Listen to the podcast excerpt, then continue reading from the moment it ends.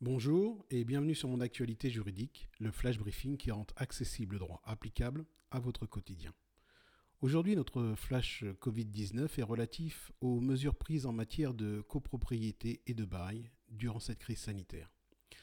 Pour rappel, l'état d'urgence sanitaire a été instauré sur le territoire français par la loi 2020, trait d'union 290, du 23 mars 2020, et ce pour une durée de deux mois à compter du 24 mars 2020.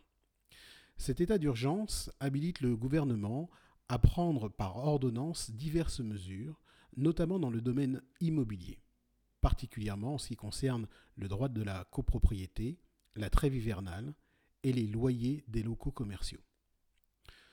En ce qui concerne le droit de la copropriété, l'article 11J de la loi habilite le gouvernement à prendre des mesures visant à adapter le droit de la copropriété des immeubles bâtis pour tenir compte notamment pour la désignation des syndics de l'impossibilité ou des difficultés de réunion des assemblées générales de copropriétaires.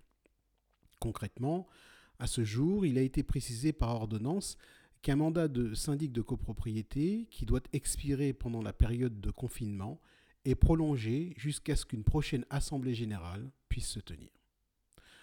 En ce qui concerne la trêve hivernale, le gouvernement est habilité à prendre par ordonnance des mesures ayant pour finalité de reporter pour l'année 2020 la date de la fin de la trêve hivernale. À ce jour, et pour l'instant, la fin de la trêve hivernale a été repoussée au 31 mai 2020. En ce qui concerne les loyers des locaux commerciaux, le gouvernement peut par ordonnance prendre des mesures permettant de reporter intégralement ou d'étaler le paiement des loyers des locaux professionnels et commerciaux de certaines entreprises dont l'activité est affectée par la propagation du Covid-19. Qu'en est-il des loyers des logements d'habitation? Demanderez-vous peut-être. Eh bien, veuillez noter que le ministère chargé de la ville et du logement a publié sur son site internet le 25 mars dernier un document intitulé Logement, les conséquences de la propagation du Covid-19. Ce document répond à différentes questions. En page 4 de ce document, à la question Le paiement des loyers des logements est-il suspendu, comme pour les petites entreprises? Il est fourni la réponse suivante. Les mesures que le président de la République a annoncées ne concernent que les plus petites entreprises en difficulté ce qui signifie que les loyers d'habitation doivent continuer d'être payés.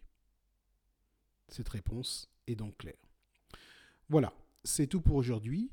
Si vous souhaitez que vous soit communiqué euh, la FAQ ou la foire aux questions du ministère chargé de la ville et du logement dans sa version du 25 mars dernier, envoyez-nous un message sur Twitter. Nous sommes at getlegal, G-A-I-T-L-E-G-A-L, et nous vous la transmettrons.